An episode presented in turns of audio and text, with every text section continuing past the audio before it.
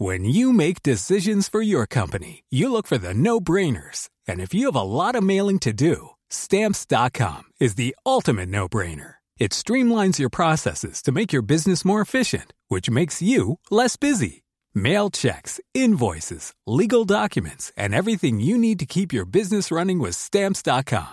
Seamlessly connect with every major marketplace and shopping cart. Schedule package pickups and see your cheapest and fastest shipping options from different carriers. With rates up to 89% off USPS and UPS rates. And with the Stamps.com mobile app, you can take care of mailing and shipping wherever you are. Make the same no-brainer decision as over 1 million other businesses with Stamps.com. Sign up with Code PROGRAM for a four-week trial, plus free postage and a free digital scale. No long-term commitments or contracts. That's stamps.com.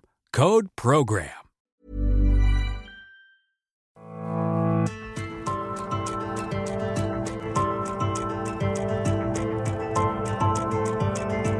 Heraldo Media Group presenta Me lo dijo Adela con Adela Micha.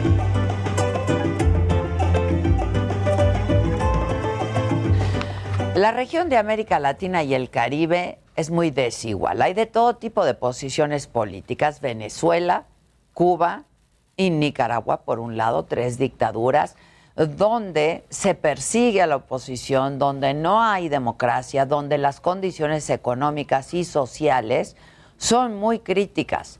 En El Salvador, el presidente Nayib Bukele parece seguir una ruta parecida. En México, Perú, Bolivia y Argentina son gobiernos de izquierda elegidos democráticamente. Hay países como Chile, Paraguay, Uruguay y Colombia, entre otros, donde su política y economía son propias de una democracia liberal. Las visiones y posturas de las 32 naciones de la región este sábado se confrontaron aquí en la Ciudad de México en el marco de la sexta cumbre de la Comunidad de Estados Latinoamericanos y del Caribe, la CELAC. México tiene desde el 2020 la presidencia temporal de la CELAC. En su intervención en el evento, el presidente López Obrador hizo un llamado para consolidar las relaciones de la región y para lograr una integración económica con Estados Unidos y Canadá a la manera de la Unión Europea. Así lo dijo. La CELAC en estos tiempos puede convertirse en el principal instrumento para consolidar las relaciones entre nuestros países de América Latina y el Caribe y alcanzar el ideal de una integración económica con Estados Unidos y Canadá algo parecido a lo que fue la comunidad económica que dio origen a la actual Unión Europea. Bueno, y sin embargo, de acuerdo con el historiador y académico del Colegio de México, Rafael Rojas, entre otros, las recientes declaraciones del presidente de que buscaría reformar o de plano desaparecer a la Organización de Estados Americanos, así como el protagonismo y el apoyo que le dio al presidente cubano Miguel Díaz Canel en nuestro desfile cívico-militar del 16 de septiembre, contribuyeron a ahondar y atizar las diferencias de la región. Además, es contradictorio querer impulsar la integración de todo el continente, incluyendo a Estados Unidos y Canadá, y al mismo tiempo alimentar los discursos nacionalistas que con base en las diversas ideologías de los gobiernos de la región pues incentivan los antagonismos. Las tensiones previas a la sesión se multiplicaron con la sorpresiva llegada del presidente de Venezuela, Nicolás Maduro, quien al aterrizar en la Ciudad de México aseguró que traía la verdad de los libertadores. Lo dijo así a México con mucho amor. Hemos venido estudiando, trabajando las propuestas que vamos a hacer en la plenaria de jefe de Estado y jefe de gobierno. A nombre de Venezuela, traemos la verdad de Venezuela, la verdad de Bolívar, la verdad de los libertadores, la verdad de Chávez. La presencia del presidente cubano Miguel Díaz Canel y la de él, la de Nicolás Maduro, cuyos países ni son democráticos ni respetan los derechos humanos, provocaron la abierta inconformidad de otros mandatarios. El presidente de Paraguay, Mario Abdo Benítez, inició su participación, afirmando que no reconocía al gobierno de Maduro. Estas fueron sus palabras. Mi presencia en esta cumbre en ningún sentido ni circunstancia representa un reconocimiento al gobierno del señor Nicolás Maduro. No hay ningún cambio de postura de mi gobierno y creo que es de caballeros decirlo de frente. Nicolás Maduro lo que hizo fue retar al presidente de Paraguay a que tuvieran una discusión sobre lo que es la democracia.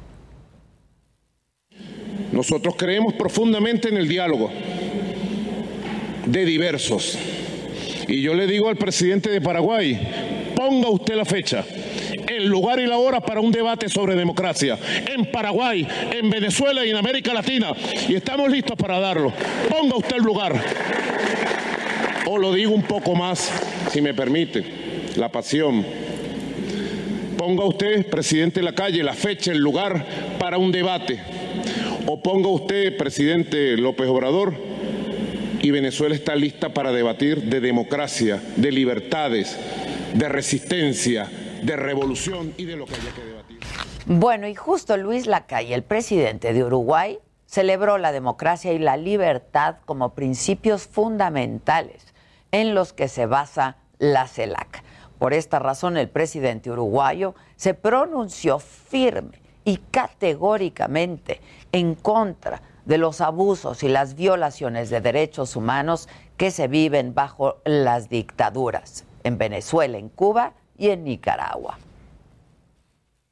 Cuando uno ve que en determinados países no hay una democracia plena, cuando no se respeta la separación de poderes, cuando desde el poder se usa el aparato represor para callar las protestas, cuando se encarcelan opositores, cuando no se respetan los derechos humanos, nosotros en esta voz tranquila pero firme debemos decir con preocupación que vemos gravemente lo que ocurre en Cuba, en Nicaragua y en Venezuela.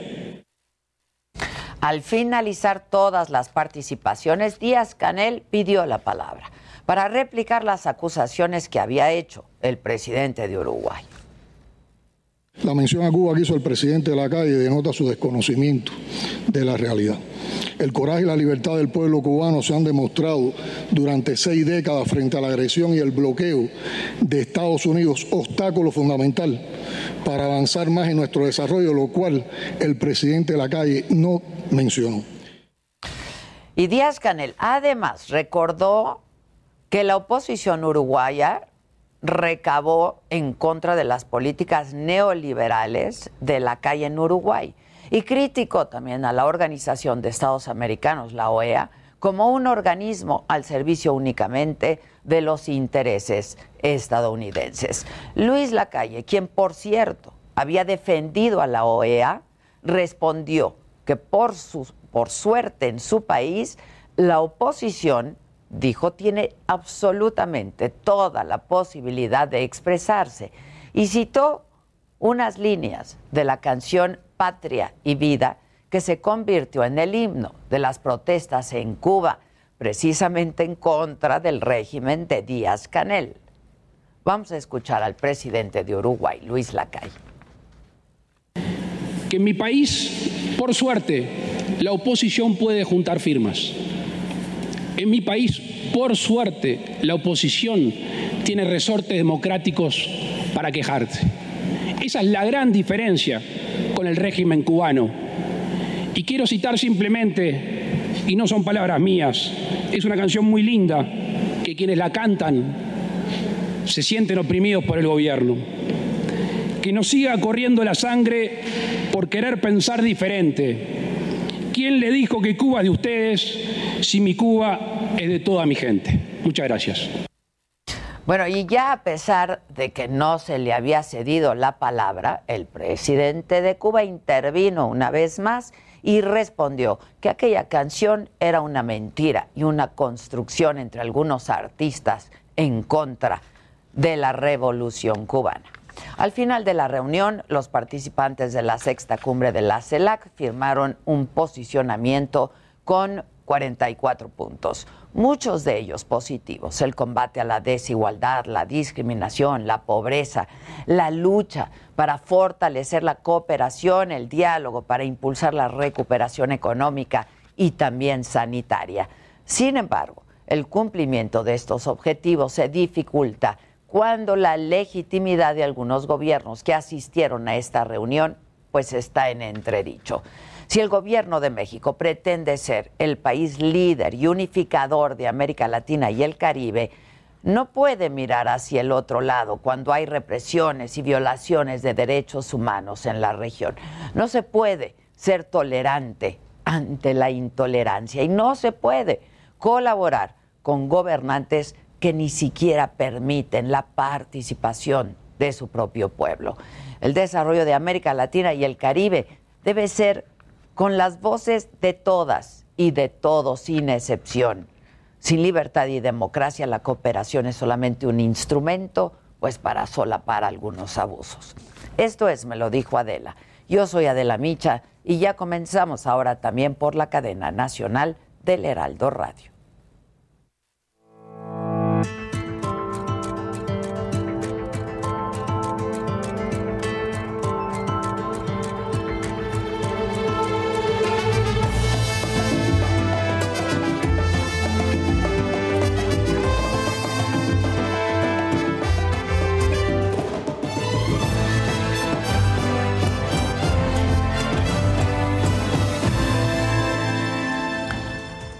Hola, ¿qué tal? Muy buenos días. Los saludo con muchísimo gusto. Hoy que es lunes, es 20 de septiembre, le damos la bienvenida a quienes ahora se suman a esta transmisión y lo hacen a través de la cadena nacional del Heraldo Radio.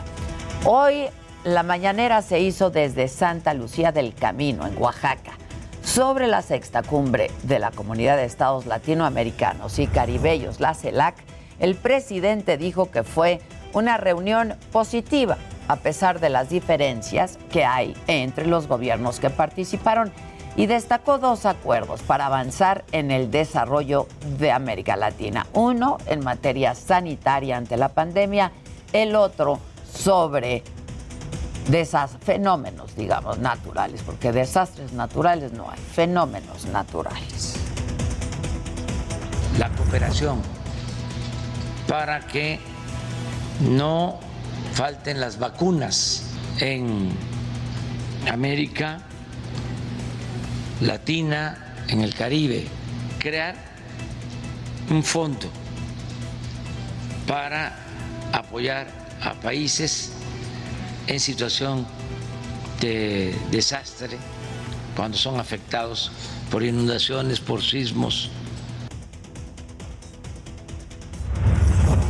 Y en materia migratoria, el presidente reveló la carta que le envió al presidente de Estados Unidos, Joe Biden, y volvió a subrayar que no se deben aplicar medidas de contención y coercitivas para frenar el flujo migratorio. Insistió además en que se deben aplicar en Centroamérica los programas Sembrando Vida y Jóvenes Construyendo el Futuro para dar oportunidades de trabajo. Lo dijo así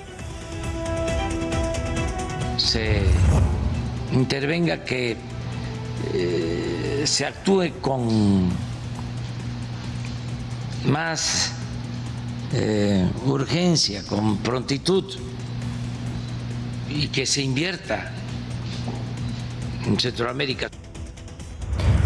El presidente lamentó la muerte de dos personas por la explosión de un artefacto afuera de un restaurante en Salamanca, en Guanajuato, y adelantó que la Fiscalía General de la República podría traer el caso. No quiso especular, lo dijo así, sobre la supuesta alianza entre el gobierno del Estado y el crimen organizado. Y tampoco habló del trabajo que ha criticado en varias ocasiones del fiscal estatal Carlos Amarripa. Pide que se esperen a las investigaciones. No quisiera entrar en el terreno de las especulaciones. Vamos primero a conocer más sobre el caso, investigarlo, desde luego castigar a los responsables, que no haya impunidad. Bueno, eh, vamos a vamos a, a, Oaxaca o no. No está listo. Bueno, eh, déjenme adelantarles de que hay que estar pendientes. El día de hoy, el Pleno de la Suprema Corte de Justicia continúa el debate sobre la objeción de conciencia, es decir, sobre si el personal médico puede o no abstenerse de participar en procedimientos que no desee, en particular el aborto. Es muy probable que hoy se lleve a cabo la votación. Y hoy el Partido Acción Nacional celebra su 82 aniversario. Lo hará por medio de un evento virtual que está programado para las 6 de la tarde eh, y será encabezado por Héctor Larios, presidente interino del PAN. ¿De qué hay que estar atentos en el mundo? Bueno, pues a las elecciones legislativas que se llevan a cabo en Canadá, una de las más cerradas en su historia y en la que está en juego un tercer mandato para el primer ministro Justin Trudeau. El presidente de Estados Unidos, Joe Biden, va a visitar por primera vez desde que asumió el cargo la sede de Naciones Unidas en Nueva York. A las cinco y media de la tarde se va a reunir con Antonio Guterres, secretario general de la ONU. Los temas que encabezan la agenda son la pandemia y el cambio climático.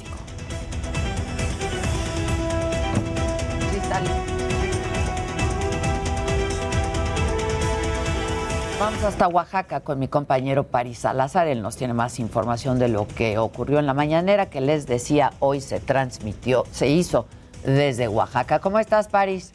Buen día. Buenos, días, Adela, amigas, amigos de, de México. Así es, y es que esta mañana en Oaxaca se presentaron los avances del Programa Nacional de Reconstrucción, el cual se creó para atender a las personas y comunidades afectadas por los sismos del 2017 y 2018. David Cervantes, subsecretario de Ordenamiento Territorial, dijo que se han destinado 33.600 millones de pesos para 61.000 acciones de reconstrucción en 10 estados y que de estos 8 mil millones de pesos se han destinado a Oaxaca y es que son acciones de reconstrucción en materia de educación, vivienda, cultura y salud. En educación hay más de 6 mil 400 acciones con una inversión de 11 mil millones de pesos y un avance del 87%. En vivienda son 52 mil acciones y se han invertido 7 mil 800 millones de pesos en ocho estados. Por su parte, el secretario de la Defensa Nacional, Luis Crescencio Sandoval, informó que en Oaxaca los delitos de feminicidio y roba transporte van al alza.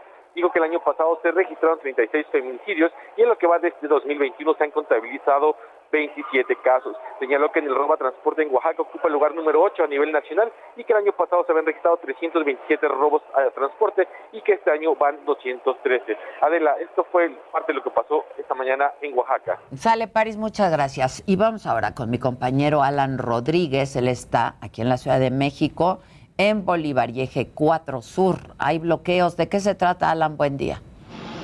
Hola, ¿qué tal? Adela, amigos, muy buenos días. Yo me encuentro en estos momentos en la colonia Álamos, donde desde hace aproximadamente una hora se registra un bloqueo por parte de trabajadores activos y pensionados del gobierno de la Ciudad de México, los cuales están solicitando que se liberen recursos para que ellos puedan ejercer su préstamo. Ellos tienen ya aproximadamente una hora bloqueando la circulación tanto de las unidades del Metrobús como de los vehículos que circulan con dirección hacia la zona de calzada de Tlalpan. Ya han llegado aquí a este punto algunos representantes del gobierno capitalino para ofrecerles diálogo y una solución a sus peticiones. Sin embargo, ellos rompieron la negociación al momento en el que les pidieron que liberaran esta vialidad como una de las únicas condiciones para poder sostener una reunión con autoridades capitalinas. Por esto, comentan que van a permanecer en este punto hasta que se vuelvan a retomar estas negociaciones y esto ya ha afectado severamente a todos los pasajeros de esta línea del Metrobús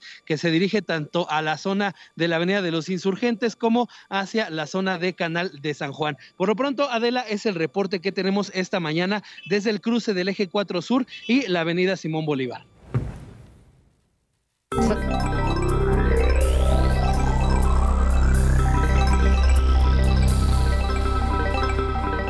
Gente bonita, muy buenos días. ¿Cómo están? Gente de radio, ¿cómo están? Ya, hay que levantarnos, hombre, que vienen los, los de Morena, exacto. Eso. Y la tecnología. ¿Cómo estás, Adela? Muy guapa. Ay, Muy gracias. combinada, los aretes padrísimos. Eh, combinan con la bota. El anillo con la bota, exacto. El anillo de la tortuga. En Saga Store. En Sagastor. Exacto. En Que te abraza así la tortuga. Está la padre. tortuga su Te contiene, te contiene. te Exactamente, contiene. exactamente. Yo ya casi no puedo estar sin mi tortuga. No, es que ve qué bonito. Ve qué bonita Con es. tus patitas que, o sea, sus patitas que te abrazan. Está divina esta tortuga. Y hay, ¿qué la quiere? ¿Que plateada? Hay plateada. ¿Qué la quiere? ¿Que dorada? dorada? Hay dorada. dorada. ¿Pero en dónde? En Sagastor. En Sagastor. Ahí Pero está. pongan ahí Sagastor. Luego, luego, ahí. La Sagastore. Oye, mucha nota de niños, adolescentes y tecnología. O sea, como que me llamó la atención porque me, me mandaste esta nota del fin de semana Sí, que te- se empezó a gestar desde el 15 de septiembre. Básicamente es un caso del 2019 de un chavito de España que ya fue hospitalizado por temas de adicción a los videojuegos. Sí, sí, pero hospitalizado. Creo que es el primer caso Sí, de un niño y ya y reportado y ya como un caso ya totalmente ya pues digamos checado y, y visto. O sea, era un niño que actuaba normal, que estaba bien, buenas calificaciones, deja de ir a la escuela, empieza a tener ciertas actitudes pues medio violentas con los papás, en fin, distintos casos que ya te van marcando una situación rara y que obviamente pues se va mostrando más con este videojuego Fortnite. ¿Qué es Fortnite? Básicamente es un juego donde hay una presión por no ser el último, o más bien por ser el último, el último sobreviviente en un todos contra todos. Es un- Fortnite. Es Fortnite, es, un, es del formato o del género eh, Battle Royale, que básicamente es eso, es todos contra todos. Y es algo que hemos dicho y que hemos mencionado aquí. Gana el que sobrevive. Gana hasta el que sobrevive hasta el final. El punto es que ya cuando todo esto es en exceso, es cuando empiezan a, pues, empieza a valer todo. Realmente. Pues sí, ¿qué es esto? Y al final al chavito lo tuvieron que meter justo a este centro hospitalario allá en, cerca de Valencia.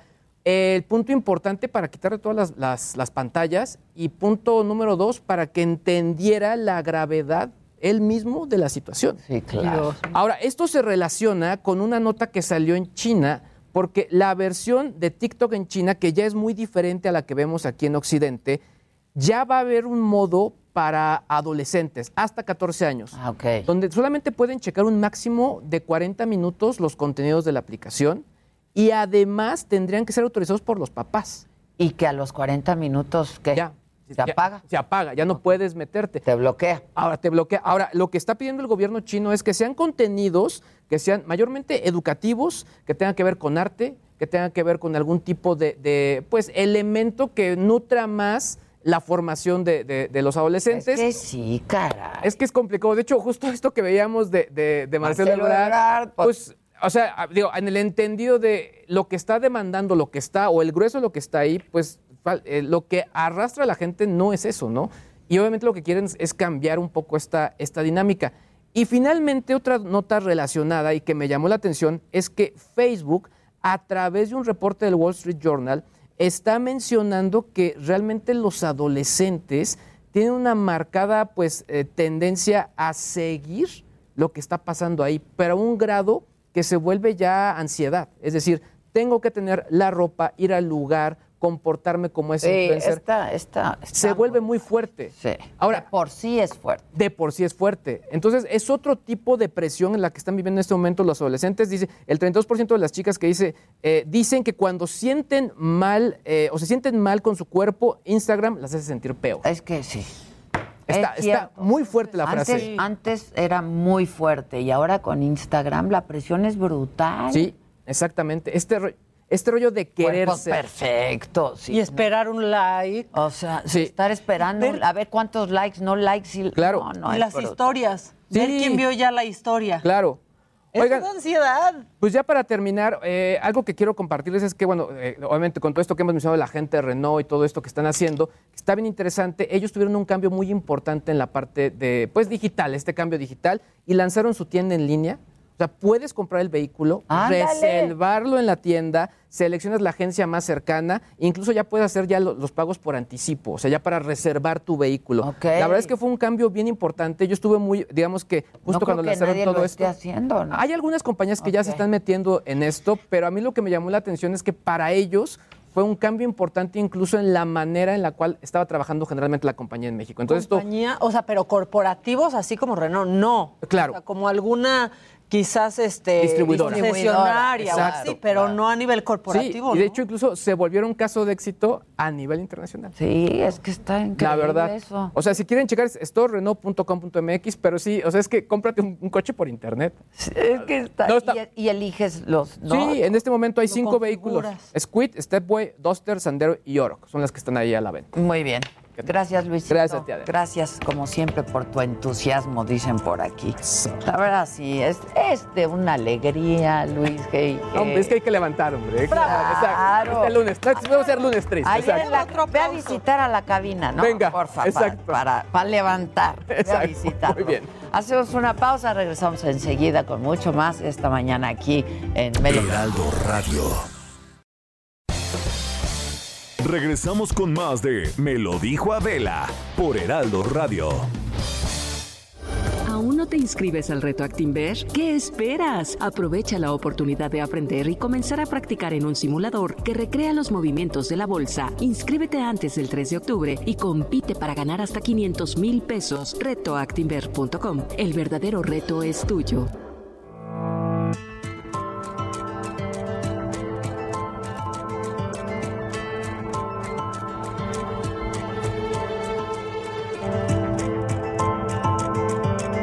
Continuamos en Me lo dijo Adela.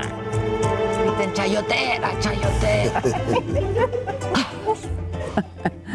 bueno, tal y como se los adelanté, pero desde la semana pasada, hoy nos acompañan aquí algunos de eh, pues los alcaldes de Morena de la Ciudad de México. Y entonces está Armando Quintero, él es reelecto, alcalde reelecto de Iztal- Iztacalco. Iztacal. ¿Cómo estás, mi querido Armando? Muy bien, Tú Adela. sí viniste la vez Sí, pasada. con mucho gusto. Clara Brugada, que no va, ya prometió que no se va a aventar una arenga aquí. Bueno, Clara, ¿no? aquí está. Ella, este, Clara, la alcaldesa de Iztapalapa. Clara, bienvenida, ¿cómo Gracias. estás? Luego, eh, Judith Venegas, es que voy por orden alfabético, que está por llegar, me dicen, pero sí nos acompaña aquí Evelyn Parra Álvarez, de Venustiano Carranza. Evelyn, ¿cómo estás? ¿Cómo estás, Adela? Y José Carlos Acosta, que siempre llega tarde. y la vez pasada le costó unas orquídeas, ¿no? Por eso. Reelecto alcalde de Ya las trae, ya las trae. Que las Que las traiga. Sí, me las mandó, me las mandó. Ah, sí. Sí. No, muy, Yo, muy bueno. atento. Es- Cumplió, Sí, cumplió. cumplió. Le dije, esto te va a costar un tráiler. No, no fue tráiler, pero me las mandó. Y ahora a ver qué le va a costar. No, Este, no asisten. Chiguil no nos puede acompañar. Y Berenice Hernández, la verdad es que había confirmado su asistencia, pero reportó un cuadro fuerte de gripa y entonces decidió que se va a hacer la prueba por, por COVID, ¿no? Este, pero bueno, aquí estamos. Aquí estamos. ¿Cómo Adela. están? Muy bien. Muy bien, Ya. bastante bien. Contentos porque ya pronto vamos a tomar protesta. Ya muy 11 días, pronto. primero de octubre. Pero aquí nuestra querida alcaldesa de Venustiano Carranza. Clara, nosotros, ya. de- después de las elecciones, al otro día ya estábamos trabajando. Exacto. Bueno, todos yo creo, ¿no? Todos, No, pero, en pero- la alcaldía me refiero.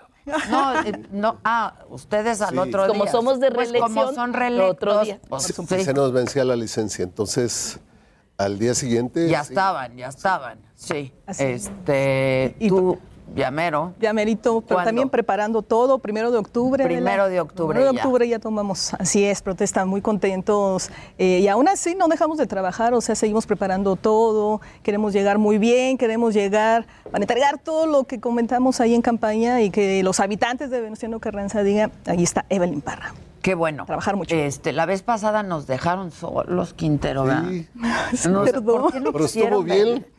La plática. Siempre está bien, siempre está bien. Aquí siempre está bien. Bueno, pero ¿cómo, cómo les está yendo, en tu caso, por ejemplo, todo este proceso de transición? Muy bien, Adela. Fíjate que somos un equipo en Venustiano Carranza que los que, bueno, están saliendo realmente, pues están dejando bien las cuentas transparentes, hay eh, mucha claridad en lo que se está haciendo y nosotros vamos a llegar precisamente con este equipo de transición que ya estamos revisando la información y pues vamos a llegar muy bien a retomar muy bien ahí la alcaldía y a trabajar para todos los habitantes. Venustiano Carranza en verdad tiene ese recurso que es la gente que nos dio la confianza y que vamos a, a llegar a trabajar, pero con todo, ¿eh? yo siempre lo dije. Vamos a estar los 365 días del año y por todo el periodo que dude, Pues es precisamente. que son esos trabajos que son, ¿no? De 24 24 por 7 siete. Pues de 24 7 Y nos encanta el territorio y eso es lo que venimos a hacer, a trabajar mucho. Y además, Venustiano Carranza, bueno, ganamos la alcaldía y también las diputaciones federales y locales. Fue carro completo en Venustiano. Por eso tenemos un gran equipo hasta de confianza con las otras. Que en la Ciudad de. México no, que ya lo habíamos dicho. De hecho, estuvieron aquí la semana pasada los alcaldes de la oposición y me dijeron que va- van a trabajar todos juntos, ¿no? Claro, digo, ya pasaron los momentos de campaña, ahora estamos ya en una posición de trabajo muy importante. Creo que la ciudad tiene que coordinarse muy bien. La población no quiere eh, eh, tener gobiernos divididos. Eh, así que estamos justamente entrando a una etapa en la que tiene que haber mucha coordinación. Viene el cabildo, que es la instancia en donde se van a coordinar los dos niveles de gobierno y allí sí todas las propuestas nuevas, diferentes, se tendrán que valorar en ese lugar. ¿Cómo, ¿Cómo les fue en su reunión con la jefa de gobierno? Bien. Muy bien. ¿Pero a qué acuerdos llegaron? Pues, en mira, el caso Armando, por ejemplo. En, en Iztacalco, por ejemplo, eh, eh, se inició eh, resolver a- un vacío incomprensible, pero que lo había, la construcción de la estación de bomberos, que estará inaugurándose fines de enero. Que lo hablamos la vez de- pasada, eso es increíble. Increíble. pero- Increíble. Pero, bueno, la jefa de gobierno se comprometió. comprometió y, y- y ya está el, el tema en curso. O sea, no, no es vamos a ver. Pero hay una proyección para que cuando esté listo. o A, listo. a fines de enero estará lista la estación de bomberos en Iztacalco, que no había al siglo XXI. Sí, no, no, yo te decía, es increíble, no se puede creer, ¿no? Ese tema uno. Tema dos, tenemos problemas serios como con Clarita en, en el oriente. El oriente de la ciudad es la zona más duramente castigada con el asunto del agua. Y aunque el gobierno de la ciudad actual de la doctora Sheinbaum está haciendo la inversión más grande de la historia de la ciudad en obra de infraestructura que no se ve pero sí se siente, porque el agua llegaba y se iba por los ductos así nomás. Entonces, ¿qué se está haciendo? Se están haciendo interruptores para redireccionalizar Es que siempre El sufren agua. por eso, ¿no? Porque O sea, entonces- la gente... El agua llega por el poniente, llega con mucha fuerza, revienta incluso muchas tuberías que hace que se desperdicie 33, 35% de, de fugas de agua. Y entonces al oriente ya pues no, les no nos llega. Entonces, la parte oriente de Iztacalco, como en Iztapalapa, padecemos mucho el agua. Entonces, tenemos eh, comprometido inversión conjunta, porque ese es un tema. Luego las alcaldías casi no invierten. Las alcaldías antes que yo, ni un peso en obra hidráulica. Porque no se ve, no se siente, nadie te aplaude. Es que a los, a los gobernantes no les gustan estas obras que no se ven, ¿no? Les gustan las que se ven para presumirlas, pues. Pero cuando viene la desgracia se sienten horrible. Se Entonces, sienten horrible. Entonces es, es, es, es un tema y, y vamos a actuar conjuntamente en ello. Y este, pues eso es para nosotros fundamental porque es uno de los temas estructurales que tenemos eh, en, en Iztacalco, ¿no? Esos dos temas junto con seguridad. En Iztacalco encontramos 300 elementos menos en 18. En 19 la jefa de gobierno contrató un buen número de policías y compró un buen número de patrullas. Pero 2021 pues se interrumpió por la pandemia la crisis. Entonces la idea es que podamos eh, hacer inversiones conjuntas, nosotros contratando más policía auxiliar y el gobierno de la ciudad nuevos elementos de seguridad que puedan ir sustituyendo este vacío de 300 elementos que se siente que no están. Entonces, estos tres temas son fundamentales para, para Iztacalco. Es que hay, hay proyectos, supongo, le damos la bienvenida a Judith, que es. Vanegas, yo lo había dicho mal, Venegas. Le damos, le damos la gracias. bienvenida a Judith, es Gracias, alcaldesa de Milpalta. Este, nos debes un molito, dicen Sí, por allá. aquí. Claro que sí. Una pieza de guajolote. Ya está, ya está. Este, bueno, en el caso tuyo, Clara, que en esta Sí, en la reunión eh, vimos un tema que es muy importante, que es el tema de la infraestructura para evitar inundaciones. Todo el extremo oriente de Iztapalapa tiene problemas de hundimientos y tenemos, desde que llegamos en el 2018, encontramos eh, realmente colapsada toda la infraestructura más importante que hay de drenaje en Iztapalapa. Entonces, eh, hicimos un plan de trabajo con el gobierno de la ciudad para que se hicieran las 11 obras más importantes de drenaje que necesita Iztapalapa y obviamente el tema del agua que ya se planteó, eh, también el tema de las escuelas. Iztapalapa tiene 500 escuelas públicas entre jardín de niño, primaria y secundaria, es enorme.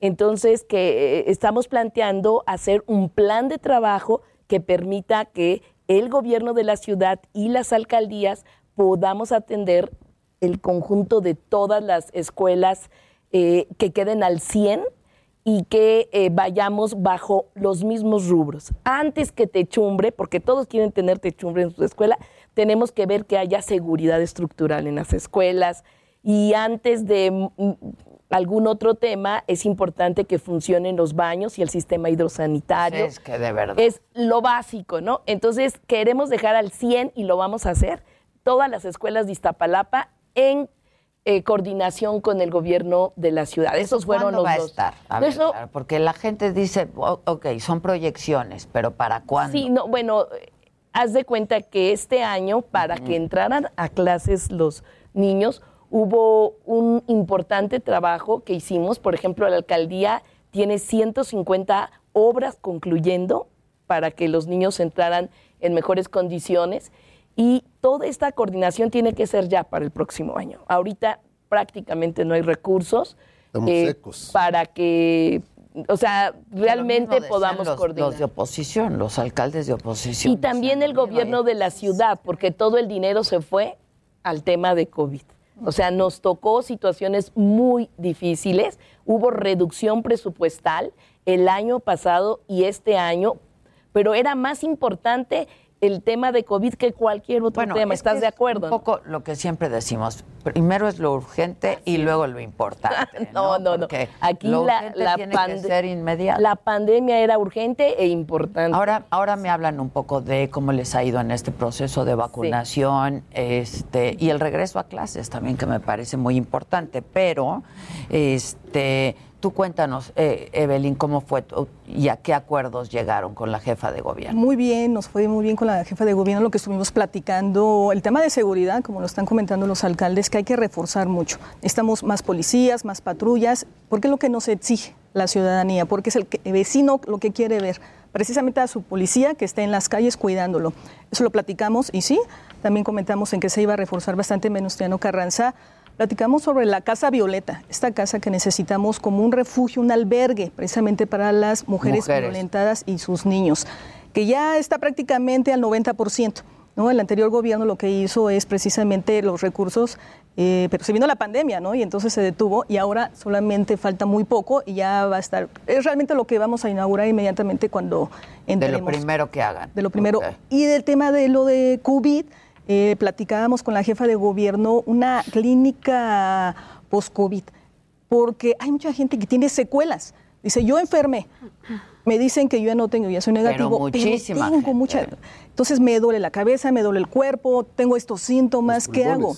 Los pulmones todavía sienten que no les llega el oxígeno, entonces, y más, ¿eh? Y más les duelen los riñones, o sea, tienen algunas eh, secuelas y precisamente queremos atenderlas. Platicamos con la jefa y dijo, sí, vamos a verlo con la Secretaría de Salud para que se ponga en marcha. Vemos qué es lo que se requiere, las especialidades sobre todo, y bueno, y seguir atendiendo, porque esta pandemia pues no va a terminar todavía. Entonces, lo que necesitamos es seguir atendiendo. Y yo creo que la vacuna eh, está reforzando mucho. Qué bueno que aquí el gobierno de la ciudad se ha enfocado a vacunar y bueno, pues también que la gente salga a vacunarse, que no se los olvide. Pero en algunos casos ha sido, ha sido lenta, ¿no? Sobre todo las segundas dosis, pero ahora, si les parece, ahora hablamos de eso. Te veo anotando. Sí, haciendo tus anotaciones. Sí, así es. Hola, ¿qué tal? Bueno, este, respecto a la reunión que tuvimos con la doctora Claudia, eh, fue una reunión muy productiva, cordial y de mucha apertura. Eh, estuvo ella presente con también parte de sus eh, funcionarios, los secretarios, y bueno, este, yo ahí expuse cuáles son los problemas de los que aquejan más a Milpalta. Uno de ellos es, coincidimos, el agua, la situación del agua. Eh, en Milpalta pues se ha hecho una situación grave. Eh, una de las causas también es porque la tubería de las redes de agua ya son, es muy vieja. Entonces, este, la doctora sí le hizo hincapié a- al director de SAGMES que tuviéramos una reunión para que se hiciera una revisión de todo esto. Eh, también, bueno, nosotros tenemos 144 parajes y esta situación del agua también les implica mucho a ellos. Este, estoy solicitando que ahí se autorice la cosecha de agua de lluvia, porque es donde realmente se necesita. Entonces vamos a tener esta reunión en estos próximos días con el director de SACRES. Pedimos también que se pongan unas especies de tanques, almacenadores de agua, para que por gravedad igual se vaya distribuyendo. O sea, optimizar, porque sabemos que el gobierno de la Ciudad de México no tiene el suficiente dinero y tenemos también que cooperar. Tenemos que dar nuestra problemática, pero también tenemos que plantear alternativas de Sí, solución. que se pongan creativos Exacto, todos. ¿no? todos, ¿no? Entonces sí hay, eh, tenemos otro problema que es el de la vialidad, la movilidad. Nosotros solamente tenemos dos salidas, hacia Xochimilco por San Gregorio, Atlapulco, y hacia Tláhuac, que es por el, el lado de donde está un acueducto que la- se llama la calle de, de, este, de Moras. Entonces, necesitamos ver esto. Sabemos que a lo mejor una solución podría ser el cablebús, pero también sabemos que ya no hay, ya no hay este dinero. La doctora mencionó que hay un proyecto que ellos tienen que quieren que se vea a ver si funciona en Milpalta, se haría alguna prueba. Ella me menciona de un trolebús. Entonces vamos a ver las alternativas de solución que nos está dando la doctora y que tendremos que poner en práctica, ¿no? Y este el problema de inseguridad, también hay una sensación de aumento de inseguridad en la población.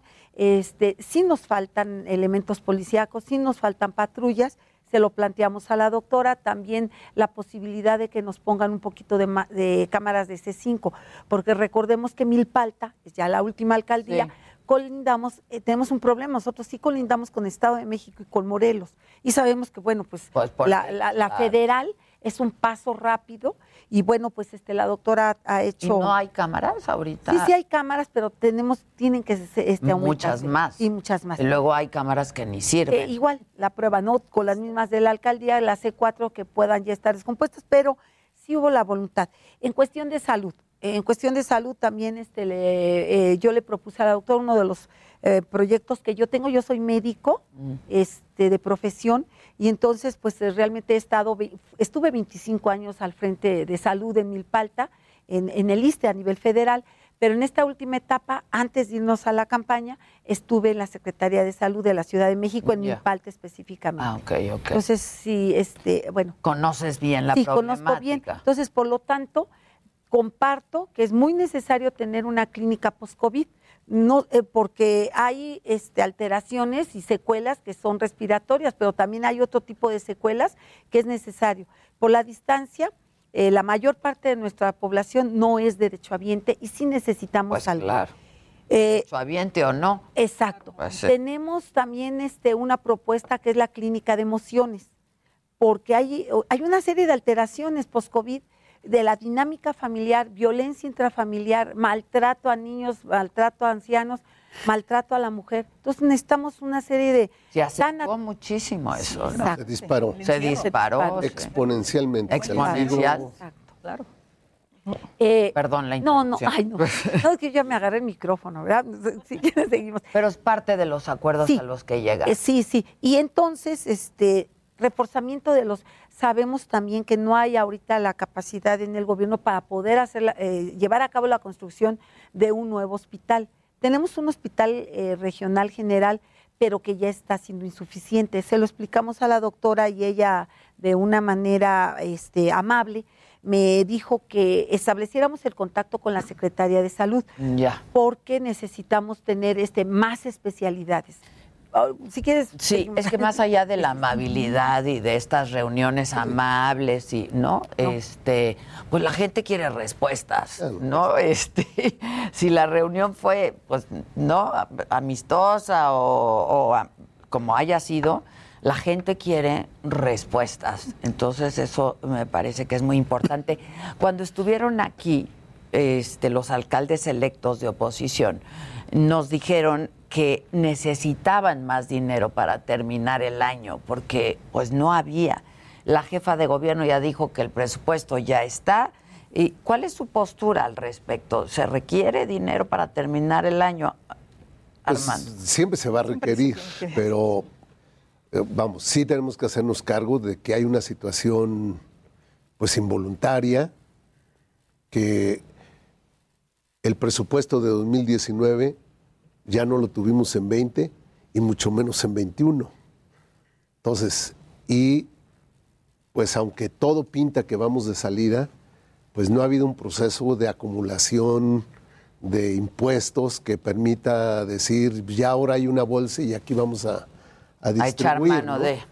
Todos estamos igual, o sea, lo que pasa es que casi todos ellos, con excepción de los dos Que se reeligieron, claro. este, pues son noveles, entonces realmente están hablando sin saber de la ciudad ni de sus alcaldías en la mayoría de los casos. Pero la dinámica es esa. ¿Qué tenemos que hacer? ¿Qué estamos haciendo? Pues estirando el recurso que tenemos para, para poder dar resultados, porque ese es el, el- el tema, ¿no? Eh, entonces, recursos, pues sí, pero no, no podemos nosotros forzar una situación en la que le pidamos al gobierno ciudad, sabes que ahora endeudate porque todos ya conocemos esa dinámica en el país y en la ciudad. Entonces, con lo que hay, hay que hacer. Los alcaldes nuevos que van a entrar y que sustituyen a otros, van a tener algo para hacer sus propias prioridades, porque cada Para quien terminar tiene el su- año, es que tiene dicen, sus- sí, sí, no hay. y tiene- no, sí hay para terminar el año. No, no les van a dar en cero, porque fíjate, unas cosas que decían, que te hablan de lo, cuando yo digo no conocen, es- no, no crees que es despectivo. Es No, no, pues van porque a llegar. Ni O sea. siquiera, aunque nosotros que somos de Morena, se podría decir, hubiésemos querido tener más el dinero de otros meses, no te lo dan, porque la mecánica de administración de la ciudad es suficientemente rígida para que tú no eh, avances o te comas un presupuesto que vas a ocupar al Para el- final del año. ¿Qué Y es luego hay mensual o capítulos. cómo es? Pues son capítulos. Ya. Hay seis capítulos y cada capítulo tiene una dinámica propia. Ok. Y cada alcaldía eh, sí establece su mecánica de gasto con base en la regla general de la ciudad. Entonces, no es de que los de Morena sí van a tener más recurso. No, no, es ellos cierto. nos dijeron- Estamos igual todos, Sí, apretados todos. Y tenemos que apostar a hacer el esfuerzo para cerrar bien, para que la Ciudad de México a final del año de 2021 lo cerremos muy bien, a diferencia del 20, que fue terrible. Diciembre y enero del 20 fueron terribles. Entonces, si 22 lo empezamos bien, porque cerramos como ciudad y como alcaldías bien, la economía va a estar marchando, todas las actividades van a estar en curso y eso va a permitir que cambie el recorte presupuestal que hemos padecido los que hoy gobernamos. Yo creo que los nuevos alcaldes y alcaldesas eh, van a llegar a inaugurar las obras de los anteriores. Por ejemplo, el presupuesto participativo que apenas arrancó hace dos meses y que es- todos estamos en un proceso de, pues, de contratación, en fin. Y que es de dos años. Ya los, los anteriores alcaldes se fueron. Quienes van a inaugurar, pues van a ser los nuevos alcaldes. En temas de seguridad, todos tenemos deudas en temas de seguridad, ¿no? O sea, por ejemplo, Iztapalapa. es una problemática Eh, eh, y- general. Iztapalapa tiene una cantidad importante o, hacemos una reducción de seguridad, etcétera. E- Es, un problema, ¿no? Y tenemos que buscar la manera de cómo enfrentar y atender estos últimos tres meses del año. Yo lo que espero es que ya el próximo año como va de salida la pandemia, como se ha venido recuperando el país y la ciudad, pues entonces tengamos las mejores condiciones para llevar a cabo gobiernos que atiendan lo que nos comprometimos con la población, que ese es el punto, ¿no? O sea, la gente quiere más seguridad, la gente quiere que los servicios públicos, ¿cuál es? A ver, creo que hay que quitar un mito, ¿no? Que las alcaldías son los que, las que resuelven el tema de seguridad. Y es un mito decir que una alcaldía está muy bien en seguridad gracias al papel del alcalde o de la alcaldesa. Con la disculpa, pero se- es responsabilidad principal del gobierno de la ciudad. Entonces nadie puede presumir que está muy bien, este, como que si fuera un trabajo de la alcaldía nada más. Es responsabilidad de la- de- es de la jefatura de gobierno, es responsabilidad de la seguridad. Y yo quiero decirte, Adela, que ha bajado 45% los delitos en la ciudad del 2018 a la fecha, de, o principios del 2019 a la fecha, y hay que hacer un Pues a gran lo mejor reconocimiento. por la pandemia, no, que la gente no, no, no, salía. no. Nada más rápido, este, porque Heraldo Radio. La HCL se comparte, se ve y ahora también se escucha.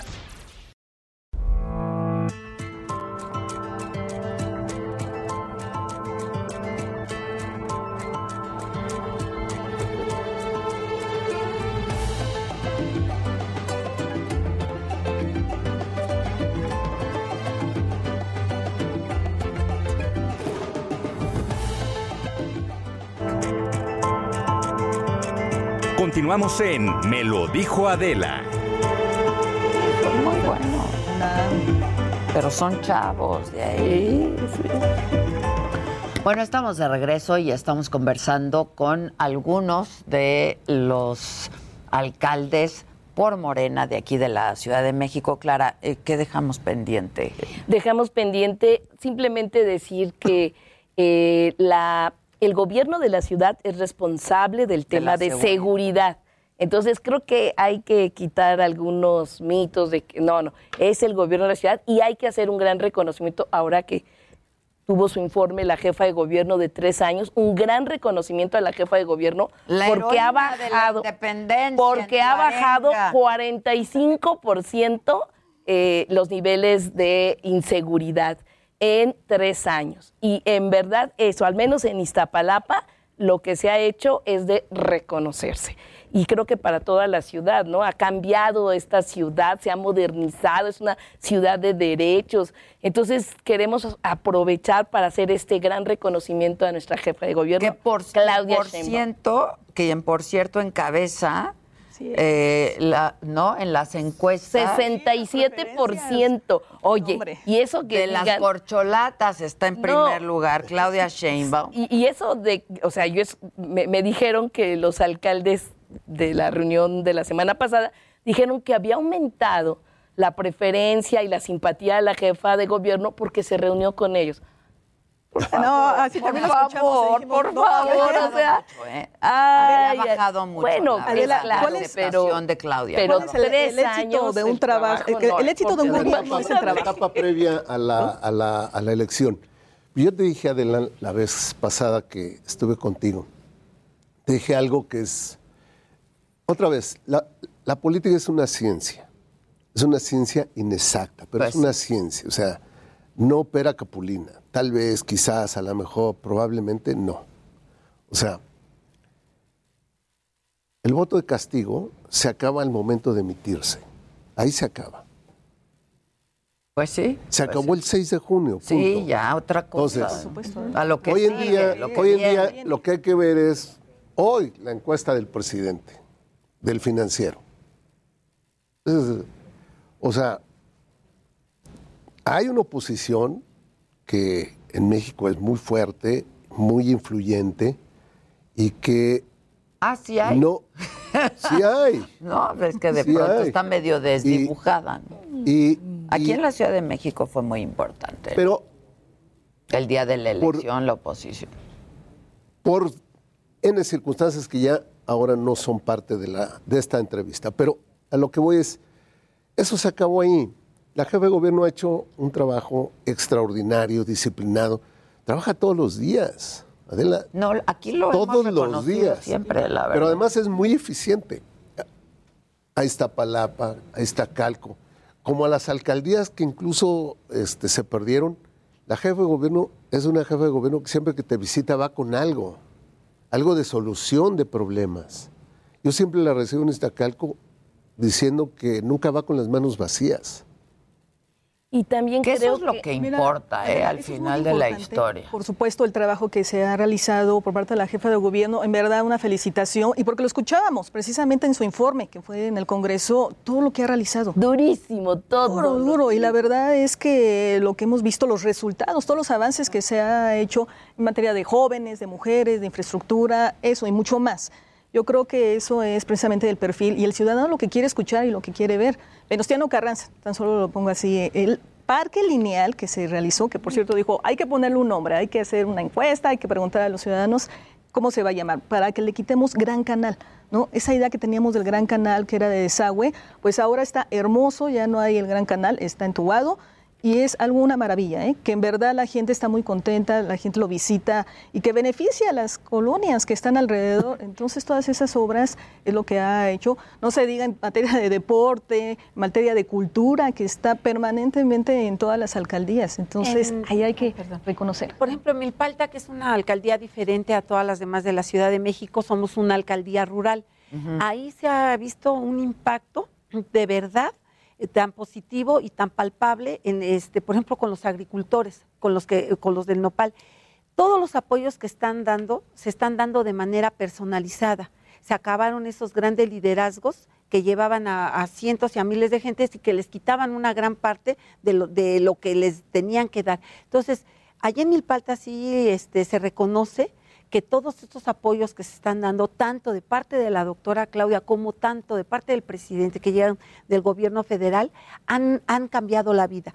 Eh, necesitamos nosotros que se siga conservando la, alcaldía como lo que es una alcaldía rural, este, seguir reforestando sus bosques.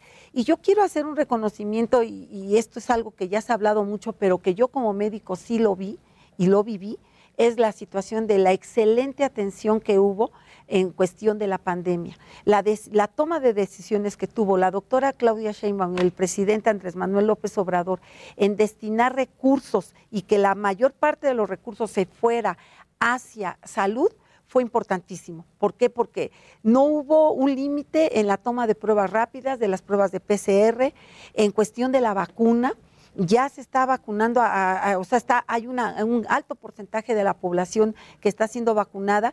Y yo creo que, como tú decías, Adela, no hay, no hay situación más importante que la vida humana. Entonces, pero lo más, este, lo que hay que admirar de este, de este gobierno de la doctora y del presidente es que no se endeudaron. Si hubiese sido en administraciones de años pasados, sexenios pasados, nos hubieran endeudado. Y sin en cambio ellos no endeudaron. Entonces yo creo que esto es también lo que tiene que reconocer la oposición. O sea, sí se ha hecho un verdadero trabajo, Es sí se percibe. Es mucho pedir. Sí, no, que por no eso. entienden de eso. Sí, no, parece Ellos que entienden por eso, de Claudia, porque se endeudamiento y. Por favor. Oye, ¿qué pasó con el cablebús el fin de semana? El fin de semana, ayer más bien, fue. por eso. Hubo un problema de mantenimiento, un problema que tuvo el cablebús y eh, decidieron. Sí fue un problema, no fue de mantenimiento, porque de ser de mantenimiento, pues lo tienen contemplado y entonces no, no sí, está en no, servicio. pero fue un problema de mantenimiento. Ok. Eso fue lo que nos informaron. Entonces tuvieron que pararlo y eh, echaron a andar la- las otras em, formas de, de hacer que el, el cablebús trabaje, es decir, con las plantas de luz. Entonces tuvieron que esperar eso y sí, efectivamente estuvo 45 minutos, pero no hubo ninguna otra situación más que la gente estuvo esperando 45 minutos. Y sí hay que aclarar para evitar ahí alguna situación. Ok, ok. Pero fíjate que regresando a los temas que se tocaban de cómo estuvo el 6 de junio y qué pasó y demás, creo que conviene decir que eh, efectivamente en, eh, hubo una conformación de, de- la votación de la población que arrojó los resultados que tuvimos. Pero Morena ganó, por ejemplo, 4.031 secciones electorales y el PAN 1.335, el PRI 350 y el PRD muy pocas. Es decir, no es ese tema de la hay división mensaje, poniente. ¿no? Yo claro, es bien claro. importante. Pero también hay que decir, no es eso de que la división entre ricos y pobres, oriente y poniente. No, Morena ganó a lo largo y ancho de toda la ciudad, mucho más secciones que cualquier otro partido. De hecho, ahorita hay una encuesta, ¿no? Donde colocan precisamente a Morena, ¿no? Que, que ni con todos los partidos, o sea, este, Hoy- se alcanza, ¿no? Creo hoy, 47. Y, y no es lo mismo, fíjate, se juntaron pues todos los partidos, ¿no? Entonces, Bueno, porque eh, sabían que no había otra manera ah, bueno, de, pero de entonces, tener éxito. entonces, ¿no? También Este, tenemos que Ahora, yo sí me gustaría, porque tengo Sí, unos sí, minutos adelante, solamente, adelante. hablar de la vacunación. ¿Cómo va la vacunación? Las segundas dosis han tardado, la gente se ha, quejado mucho de eso. No han terminado con jóvenes de este, mayores de 18, 18 a años. 29. De 18 a 29. ¿Qué está pasando? ¿No les están llegando las, las vacunas? Bueno, en Iztapalapa, recuerda que somos muchos. Entonces tiene que haber Sí. suficientes, suficientes dosis para que se pueda atender. Nos falta la segunda dosis de los treintañeros y nos falta la primera y la segunda de los jóvenes de 18 a 29, pero son más de 300 mil. Entonces se tiene que tener suficientes para que sean aplicadas y sabemos que ya en las próximas semanas ya eh, regresa eh, la vacunación a Iztapalapa y con esto estaríamos concluyendo. Pero yo entiendo que el 70% de la población ya está vacunado, o sea, realmente es una maravilla que ya No esté- con el esquema completo, no con el esquema. Pero ya no tarda, no tarda. en- Iztacalco estamos eh, en la fase última. Nos falta solo el grupo 19 18-29, segunda dosis. Igual En eso, ahora que la que nos llegue probablemente en dos semanas, Sí. tres máximo, se cierra la, la vacunación completa de 18 en adelante en, en Iztacalco. Y el proceso de vacunación además ahí ha sido desde el primer día hasta el último muy exitoso. La verdad sí, y aquí lo hemos reconocido de la doctora, ¿no? O Mira, sea, de, la- por- de hecho, como nos toca Iztacalco con Venustiano, de hecho vamos al Palacio de los Al Deportes Palacio. a vacunarnos. Ah. Pero yo sí vi algo, ¿no? Y aquí la gente también ya debe de ser más consciente, porque llegó un momento que había mucha gente el último día. Pero porque nos decían, es que ni Lo siquiera... dejan para el último la momento. primera dosis se habían puesto, íbamos por la segunda, pero muchos ni siquiera la primera, entonces se hizo un mundo de gente, pero sí hay que decirle... No, y la verdad, o sea, lo han hecho muy bien, corrigieron muy a tiempo, ¿no? Porque muy las primeras veces había sido, sí, Sí. y corrigieron muy empezó a tiempo. Contreras y Milpalta. Y Milpalta, justamente. Y hubo, hubo líos los Pero corrigieron rapidísimo. Pero, además comparas con todo el país, con todos los estados, y el mejor lugar ha sido la Ciudad de México.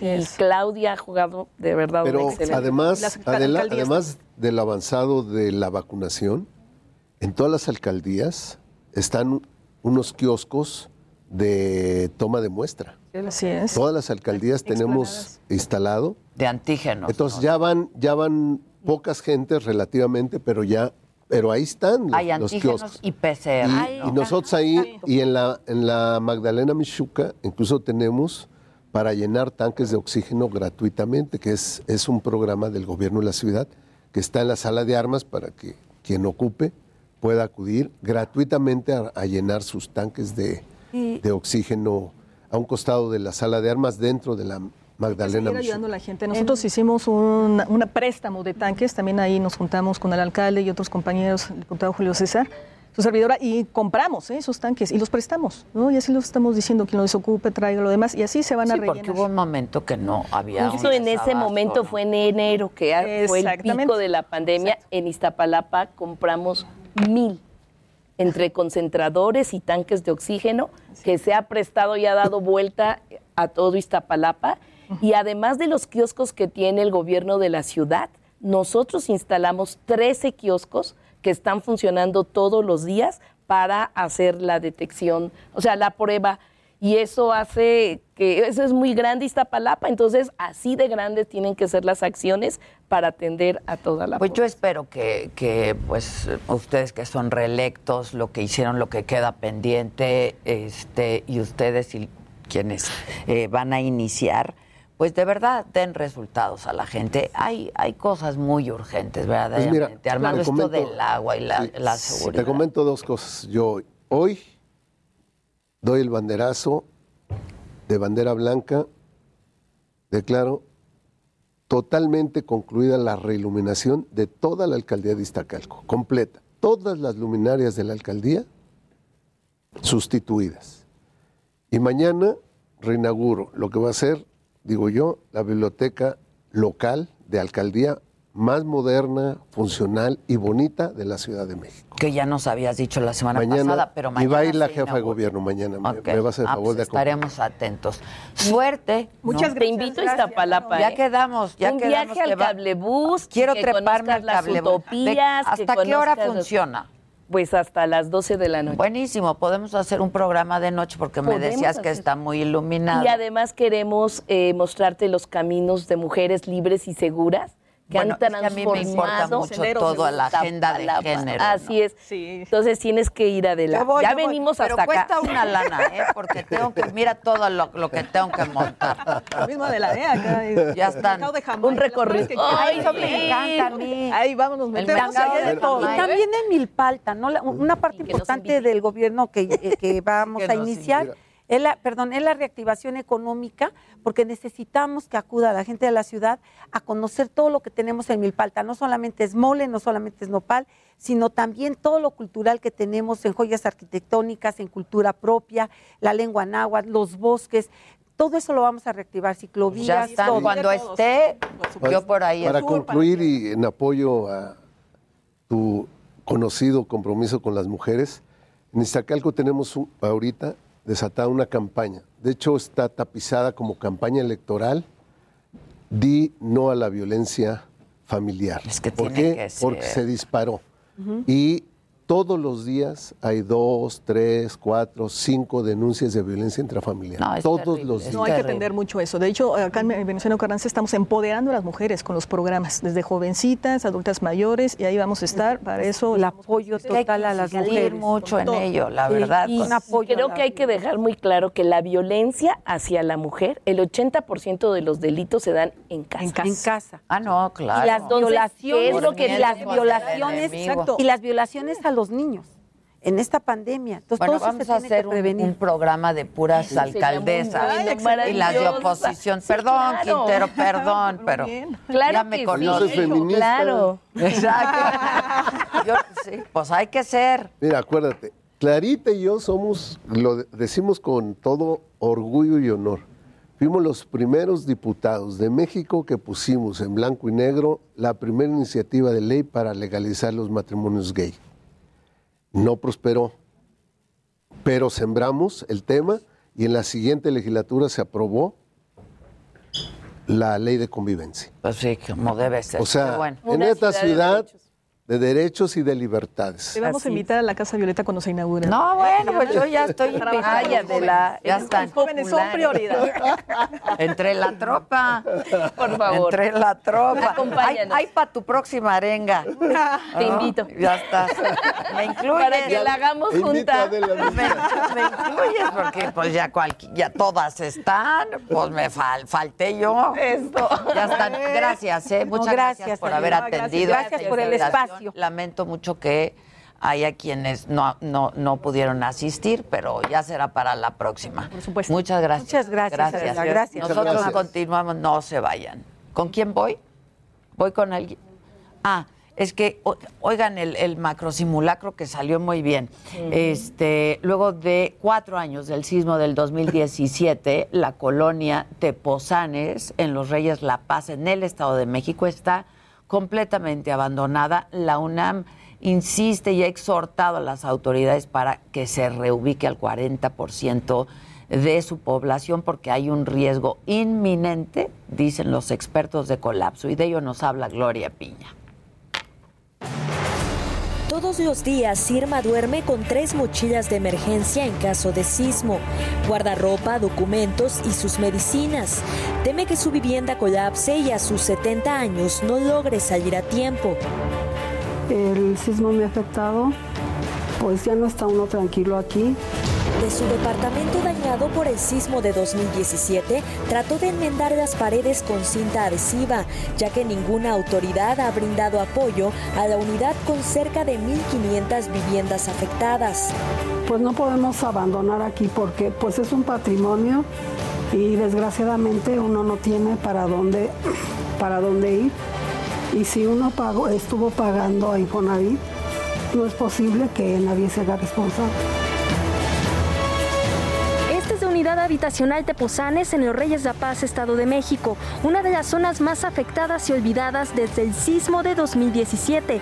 Esta es una de las grietas más profundas que tuvo que rellenarse con tierra, sin embargo todavía cabe el riesgo de que se vuelva a hundir y a partir del 2017 pues todo, toda la unidad empezó a hundirse e incluso los daños empezaron a afectar no solo a esta sección, a la sección Roble, sino ya hubo daños más allá en otras secciones.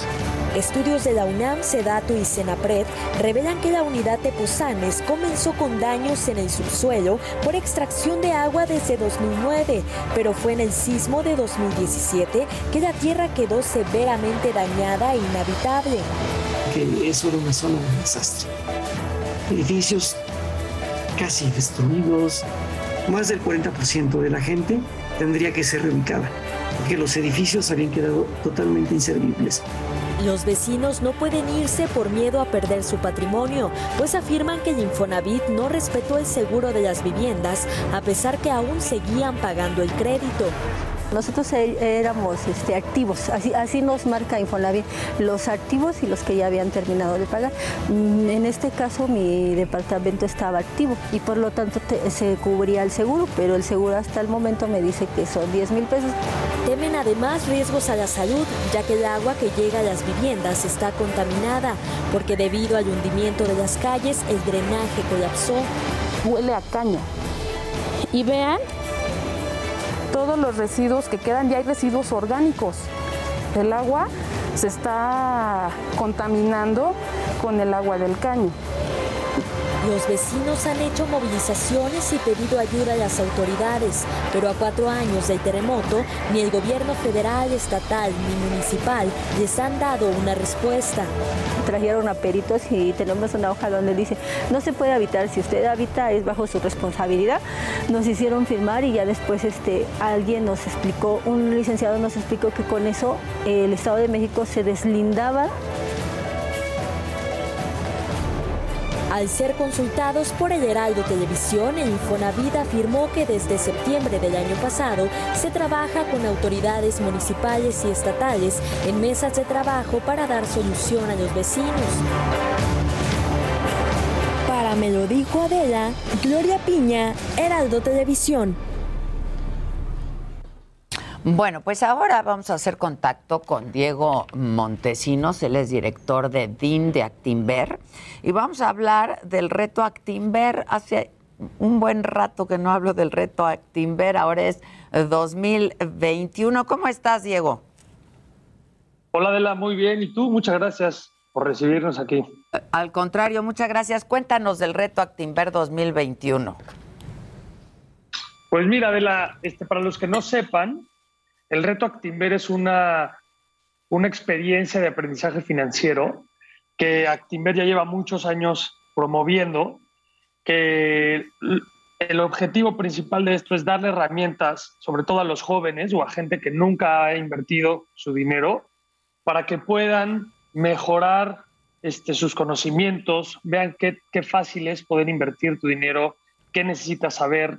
Es, un, es una experiencia que no nada más te, te ayuda a, a, operar en un simulador que opera este, de igual forma que la Bolsa Mexicana de Valores y que el SIC, sino que te da talleres, cursos, conferencias impartidos por expertos de la Bolsa Mexicana de Valores, eh, eh, expertos de empresas que cotizan en bolsa, eh, gente de educación financiera que te va a ayudar a, conocer mejor acerca de las inversiones, con el objetivo que la gente se, se quite este, esta mala concepción de tener el dinero parado en el banco y empiece a invertir este, su dinero para mejorar su patrimonio.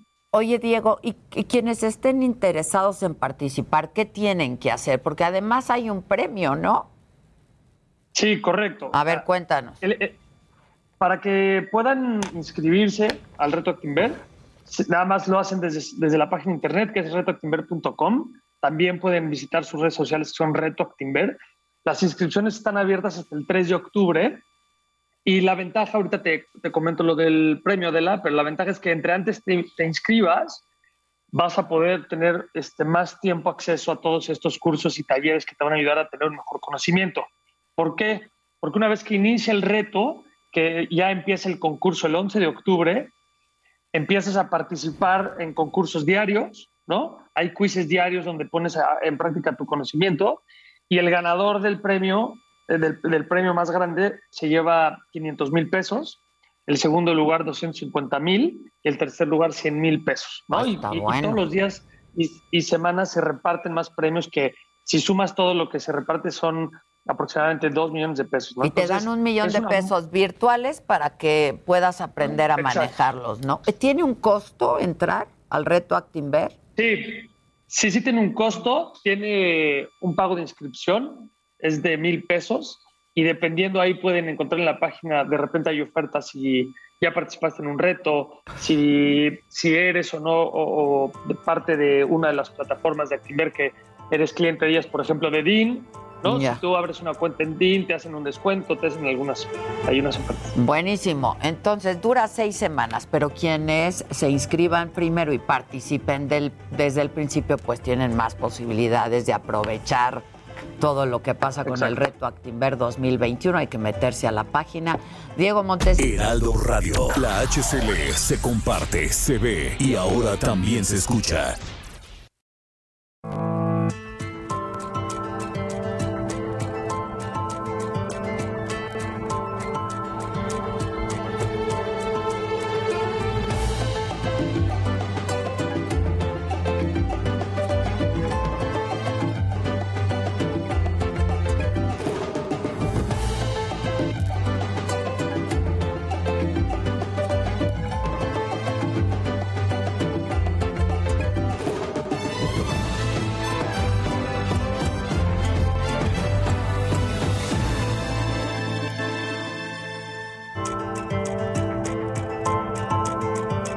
Continuamos en Me lo dijo Adela.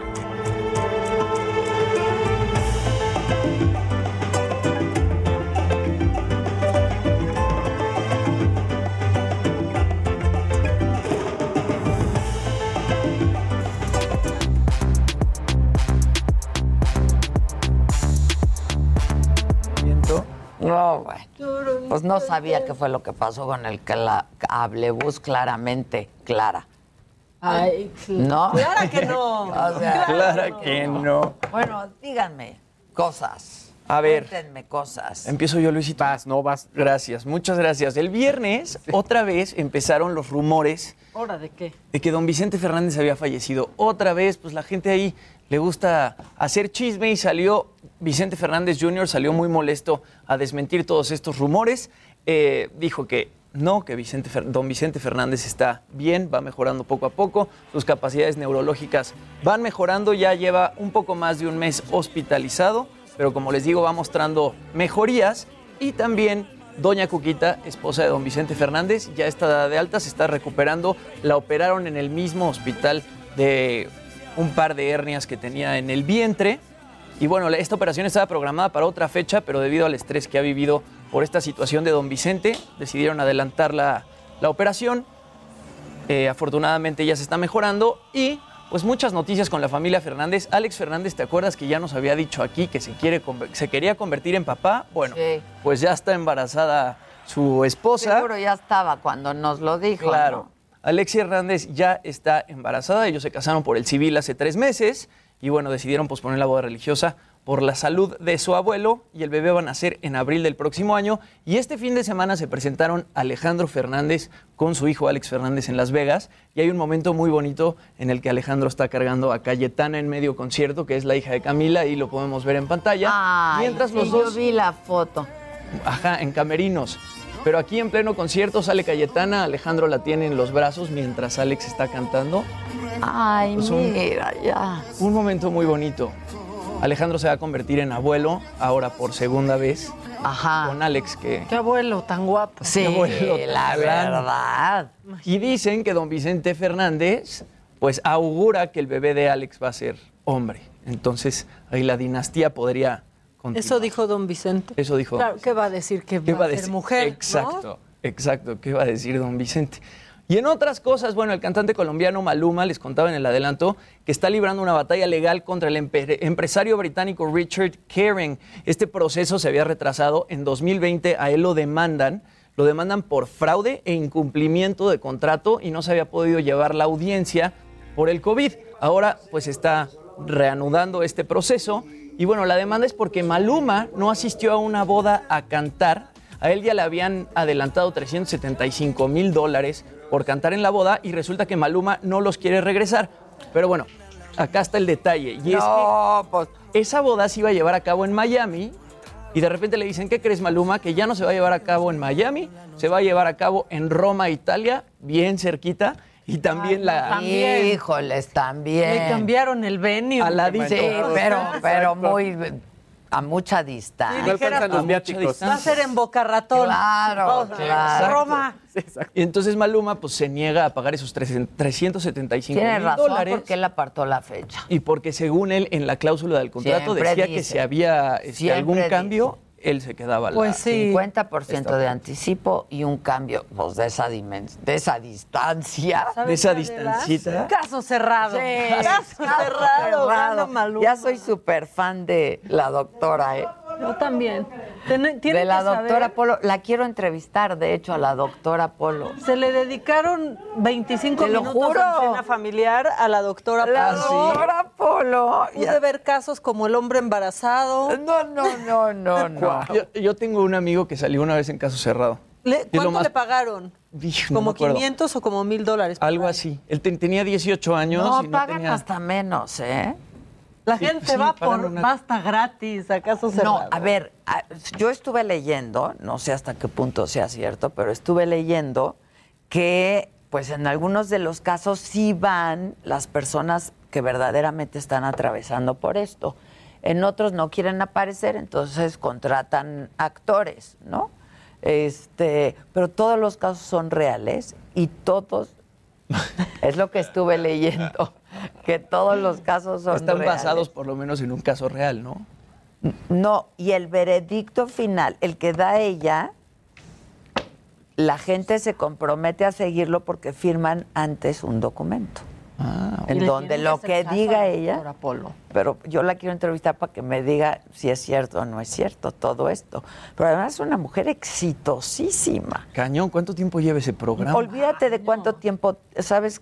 O sea, El rating, ¿Cuánto sí. gana? ¿Sabes cuánto gana? no, y vale 250 millones de dólares. O sea, no manchen. Y le dice a la gente qué hacer. O sea, es el trabajo perfecto. Sí, sí, o sí, sea, yo podría hacer un programa de fixer. Sí, ¿no? Me- uy. me- mediadora. A ver, tú qué dices. Mediadora. Sí, a no, pero es abogada. Y... Mira, ese problema te lo, o sea, yo te lo arreglaba en cinco minutos. Exacto. Mira, mira. O sea, Sin darle tantas así, vueltas. así. Exacto. Bueno, ¿qué Deberíamos más? de tener un cachito de caso cerrado aquí el audio. Exacto. Para cuando exacto. cerremos un caso. Entonces, el pleito que tengas con Luis, que dije yo aquí, te, se Exacto. los resuelvo. Exacto, ¿No? la conciliadora. Exacto. A ver, ¿Qué más? A ver, Justin Bieber. eh, bueno, luego de ese famoso video en Las Vegas que seguramente vieron en el que parece que Justin Bieber le está gritando a su esposa Hailey Baldwin, que lo estamos viendo ahí en pantalla, que todo mundo en redes sociales, ay, Justin Bieber es un maltratador y le grita a Hailey y la trata pésimo. Bueno, el lunes pasado estuvieron en la Met Gala y varias personas muy maleducadas estuvieron gritando. Llegaron Justin Bieber y llegó Hailey Baldwin y le estuvieron gritando, Selena, Selena, Ay. haciendo referencia a la relación que tuvo Justin Bieber con Selena Gómez, que como todo el mundo se acuerda, pues fue muy tortuosa. Y llegan aquí a la alfombra y Hailey, después de los gritos que le hacen, se pone a llorar. Y se le salen las lágrimas. Y Justin le dice, no llores, no llores, yo te amo, no llores, no llores. Y hasta le ponen unos lentes de sol, porque ya se le estaba corriendo el maquillaje. Ay, no, es que Qué qué, guapa maldito. está, ¿eh? Qué guapa está. Qué guapa está. Es brutal. Y ahora ella sale en una entrevista con Demi Lovato en el podcast que tiene Demi Lovato. Y pues nada más aclararlo que esos rumores son falsos, que Justin Bieber la trata de poca abuela y que donde y se sabe. que Bueno, hasta, hasta donde se sabe. que es lo que ella dice, ver. ella dice Pero eso. la gente que ganas. Y luego ven a Selena y le gritan personas. Hailey, Hailey. O sea, ¿qué Son muy malas personas. Y luego a Selena Gómez también hacen chistes del, del trasplante de riñón que le hicieron. O sea, la gente Y si de sube de peso y si baja de peso. Y, o sea, pónganle atención a su vida mejor. Exacto. Exacto, exacto. ¿Qué Caso cerrado. Caso cerrado. ¿Qué más? Oye, esta nota me causó mucha gracia porque en Australia ya había una compañía que realizaba entregas a través de drones. Entonces ya empezaban con todo esto, tú hacías un pedido, la compañía se llama Wing y podía llegar a tu domicilio. Pero se dieron cuenta que parvadas de cuervos empezaron a atacar a los drones. No, No. tuvieron que cancelar cadrones. Exactamente. Qué cadrones. que Tuvieron que cancelar el servicio.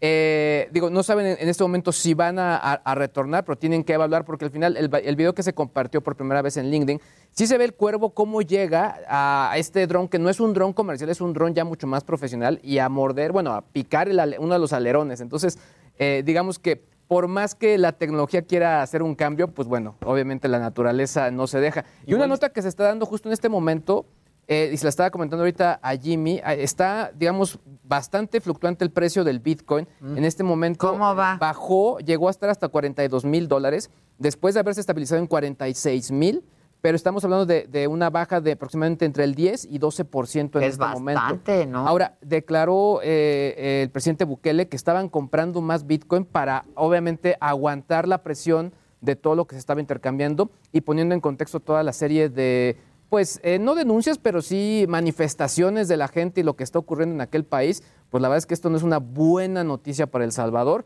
Eh, eh, la nota está en desarrollo y obviamente, bueno, si algo más ocurre, pues la traeremos también mañana, Adela. No. Ya estás. Yo de mi ¿Cuánto va tu inversión? Eh, todavía se mantiene. No, está- Sí, todavía, todavía bien. estás ganando un poco. Sí, o sea, eh, digamos que ya le perdí un poquitín, pero va en 13.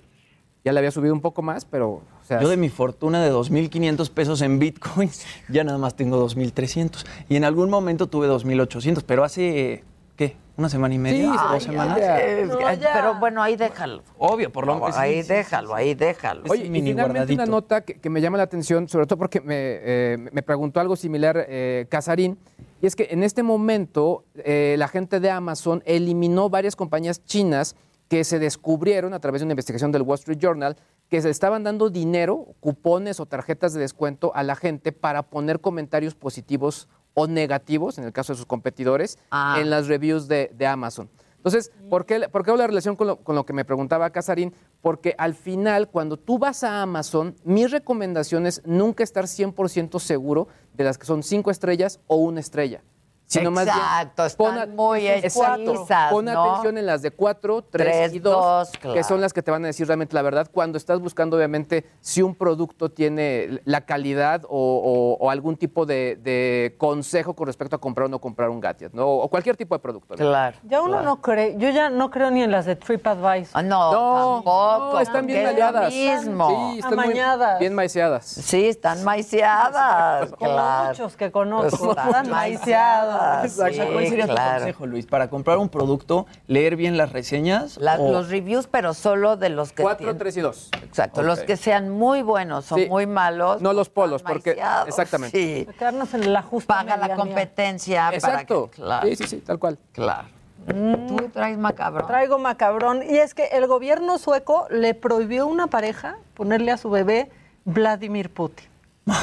Tienen razón. Tienen toda la Tienen razón. razón, Pero hay, perdón. o sea, en ese país los nombres de los bebés sí tienen que ser comunicados a la agencia tributaria y esta agencia da su visto nuevo para, para que le puedas poner a tu hijo como, como quieras. O sea, lo que dicen es que Vladimir sí, como aparece en el súper. Pero, Pero Putin, Putin no. no. Porque si hay niños que se llaman, obviamente, Vladimir en Suecia. Claro, pero Putin no. Aquí quería, o sea, donde tienen problemas es con lo de Putin. Exacto. Seguro. Este, sí. Pero le querían poner Vladimir, Vladimir Putin. Putin. y su apellido. O sea, el nombre iba a ser Putin también. No. ¿Cuál fue el argumento? Vladimir Putin, ven para acá. Sí. No, no. El argumento es que en el futuro este niño podría enfrentar algunos problemas. Sí, es cierto. Ahora, ¿cuántas, ¿cuántos niños y hombres creen que hay en Suecia que se llaman Vladimir? O sea, ¿cómo pueden tener ese así exacto registro, control? Porque pues, ¿cuánto, son cuánto? suecos. 1400. Ándale. 1400 Vladimirs, cero Putins. Sí, cero En Suecia Putin. no hay Putins. Vladimir sí, Putin no. Sí, Pues una sí. cosa es una cosa y otra cosa Es otra cosa. Tengo más macabrón si ustedes quieren. claro. Y es que hay una encuesta, este, por si son millonarios, pongan atención. Revelan que casi el 70% de los millonarios viven preocupados por dejarles demasiada herencia a sus hijos. ¡Qué padre preocupación! ¿Qué porcentaje? 70%. No, no creas que qué padre preocupación, porque pues es que puedes sí es inutilizar mucho, un poco a tus mucho es tan malo como poco poco, o sea, Era lo que, lo que pasó hace ¿Qué poco. prefieren? ¿Mucho, mucho o poco, poco? Exacto. sí, pero les puedes hacer un daño importante. Esa es justo la preocupación de los millonarios. Claro. Ese es el problema. que Justo Una no tiene esa preocupación, No, la verdad. una porque la justa medianía otra vez. Una no tiene esa Y justo es lo que dijo Daniel Craig hace poquito. James Bond dijo, o él tiene una fortuna de no sé cuántos millones de dólares y él dijo que cuando muera, que no piensa dejarle una herencia muy grande a sus hijos, justamente. Ay, pero por que sí les deje algo inutilizarlos. importante. Pues sí. ¿Para qué trabaja uno? Pues Pues sí, para algo. las bendis, ¿no? Pero lo que, lo que reveló esta, encue- esta encuesta que hizo Motley Fool es que la mayoría de los millonarios a este nivel sí planean dejar una gran cantidad de su dinero a una causa benéfica. La otra a un fideicomiso para sus nietos. Claro. Y lo menos menos a Eso sus es hijos. lo más importante, claro. Pues sí, porque... Porque aseguras la educación de tus nietos, ¿no? De la otra generación, que no dependa de los errores que cometan los Claro. hijos con la fortuna. No, y aparte, bueno, el tema de pleitos familiares y todo Sí, eso, no, o sea, qué híjole, se vuelve... Irte con esa preocupación a la cama, ¿no? No de cómo voy a pagar la renta, sino a quién, cómo voy a dejar tanto dinero. mi herencia? ¿Cómo dejo ¿no? tanto dinero? Como Exacto. en Succession. Sí, sí, sí. Ay, pero qué rico ser un chavito y saber que te van a dejar algo y no Ser heredero desde chiquito. Sí, cara, y empezar desde cero, de veras, crean, Pero es eso- complicado, es muy cuesta Sí. arriba. Oye, ¿quién se veía guapa ayer y guapo? ¿Quién se veía guapo? Se veía muy guapo tu favorito de Bridgerton. ¿Cómo se llama? Ah, René. es guapísimo. Lo vi, ¿eh? Se En veía, Instagram. se veía galanazo. ¿No traemos? A ver, la, Para la- la las voy a tele. mandar porque Ahora, cada vez son más aburridas estas, estos premios. Los en- las entregas, yo no la vi la- Mucha gente se completa, que la verdad. aburrida. Yo antes me emocionaba muchísimo y ya, la verdad, sinceramente. Eh, se llama. Bridget Jean Page. Ajá, El, guapo. Ese es un guapo, muy guapo. Ese sí, es un como te gustan, Susan. No, no. Pero eso es universal, pero ¿no? ese, oh, a todos, a sí, a todos. mí- hasta a mí. please. O sea, sí me anda pasando. exacto. Sí me anda pasando a, a inquietar. A ver, tenemos algo para A ver. ver, déjame. ¿Quién más se veía súper guapo o guapa? La protagonista de mm, The Queen's Gambit también se veía. Qué buena serie. Antes Sí, esta- este amarillo me encantó, ¿eh? Se veía me guapísima. encantó, guapísimo. Sí. Sí, Y es una cara muy particular Está ella, mejor ¿no? que en los Óscares, ¿eh? Está La vestidera, la verdad. Sí. No, los atuendos. Es que la última de los Oscar, híjole. estuvo- Ahora no sé ni quién condujo. Ay, ¿Hubo los Óscares conductor? ¿Cómo estuvieron estuvo? malísimos. Sí hubo un conductor, te voy, a, te voy a decir quién fue, pero tampoco lo hizo tan bien. O sea, como que el primer bloque sí estuvo muy conciso y lo hizo bien, y ya después se empezó a volver pues muy aburrido.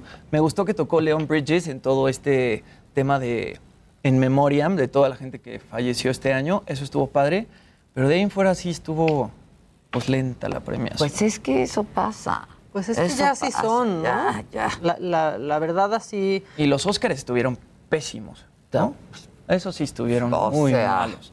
Yo espero que los próximos ya pues vayan a ser presenciales Fueron presenciales, pero fue un híbrido ahí Es, es que, exacto. Y al final también creo que eh, siempre en la búsqueda de- del anchor del evento, eh, pues no, nada más no se da con- en, en el clavo, ¿no? O sea, y al final, no, no. o sea, también porque son otros momentos, no, son, el- no es el mismo tipo de humor. Desde ahora- Ellen, yo creo que no, no, no.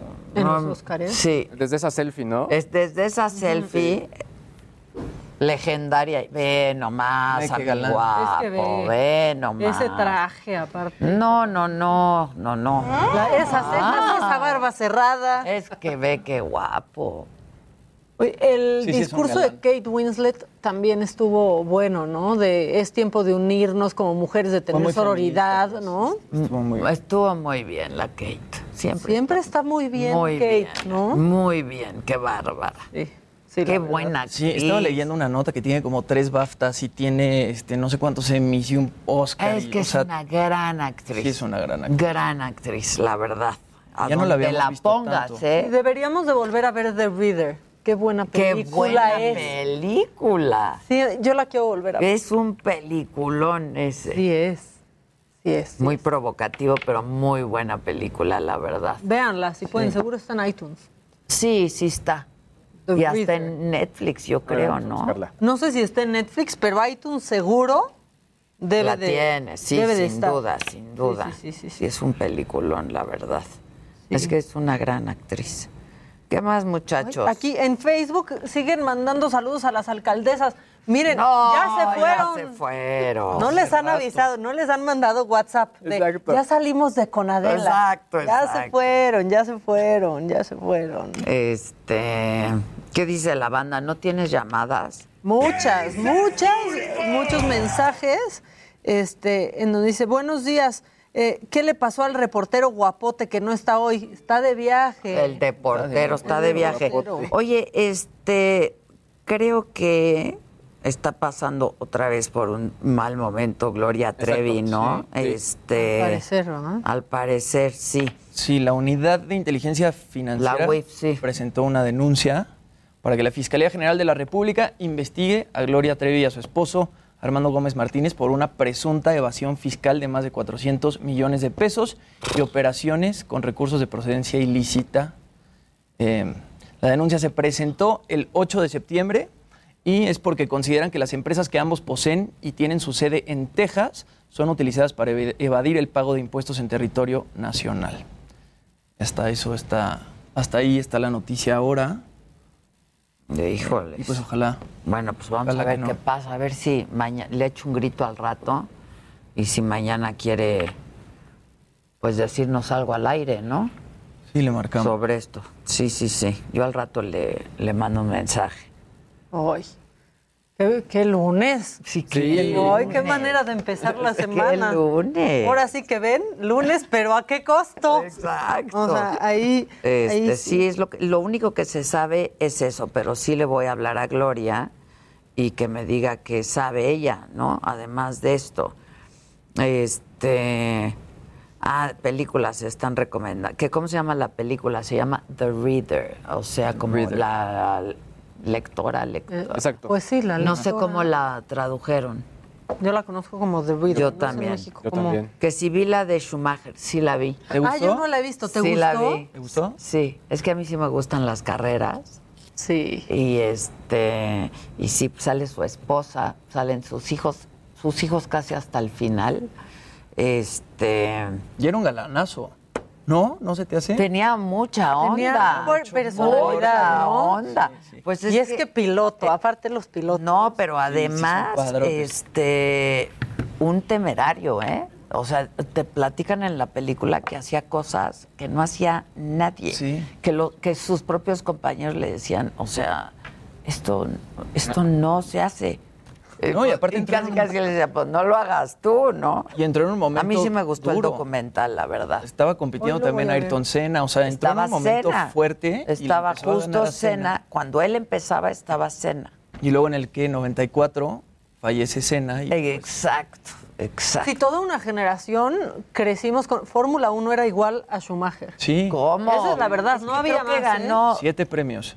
Pero cuatro Fórmulas 1 seguiditas. Seguiditas. Sí, o sí, sea, sí. durante cuatro o cinco años consecutivos, uno tras otro, tras otro. Sí, me estaba contando Casarín que creo que el próximo premio que gane Hamilton supera Schumacher. Lo supera. Ya tiene siete también como, como Schumacher. Sí, sí, sí. Y yo creo que Hamilton tiene muchos haters, a diferencia de Schumacher. Sí. No, a Schumacher todo O sea, mundo- todo mundo Porque además era una admiración por lo que Era hacía. súper limpio, aparte. Muy impresionante. No, y qué duro, pues la tragedia que... Y que no, No, se o sea, sabe exactamente su estado. Pues no se sabe, pero se ve que Sí. pues, está Si ahí. estuviera bien, sabríamos de él. Está y no está, Sí. ¿no? Y me estaba contando Casarín que tienen, bueno, tenían una fortuna de no sé cuántos millones de dólares, creo que 500 millones de dólares, y la esposa ya se ha tenido que gastar Sí, más de la mitad En la atención, en el, pues. en el tratamiento. Pues sí, en atenderlo, porque yo creo que el tratamiento en sí. Sí, más bien en mantenerlo. Mantenerlo, exacto. Exacto. Tenerlo. Exacto, exacto. Está fuertísimo. Pero qué, ¿eh? qué fuerte estos polos, ¿no? O sea, de tener esta gran figura. a- No, al pero lo más fuerte es que se retira de las carreras y sufre este accidente en la nieve. Sí, nunca le pasó algo, algo O sea, grave. En... Porque lo que libró. hacía, según lo que cuentan en el documental, lo que hacía en las pistas era súper temerario, súper temerario. Y luego que se retire y que se va- le vaya a pasar esto en, en- en la nieve. Sí. Híjoles, qué ironía. A mí la nieve me da- Qué ironía. Y creo que fue porque traía puesto un casco de bicicleta en vez de un casco Es como que de yo esquí. ya se los dije a todos. Y esa fue la bronca. Hay que usar casco en la nieve. Bueno, Samantha Richardson, La, esposa, de, Liam Liam, Neeson, Neeson.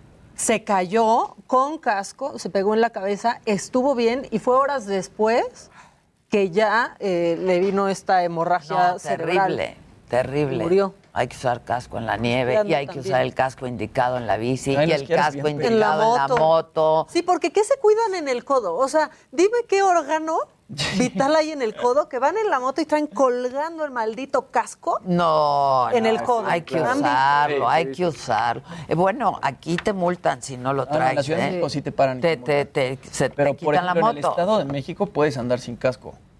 No, Sí. Yo ando en no, moto y- muy mal. No, y usan la chamarra que va y las botas y la ropa para andar en moto. No, todo. Sí, Todo. la indumentaria. Toda la Indumentaria. indumentaria. El traje de carácter que le llamo yo, carácter, pues exacto. Y se ve muy hot aparte. Que traen la chamarra, pero la bota, pero el casco. Se ve súper. ¿Verdad? Cualquiera es guapa. Sí, Y exacto. cualquiera es guapa. Y con más si todo trae el casco puesto. Porque todo lo que tapa sirve. Ayuda. Bueno, Radio.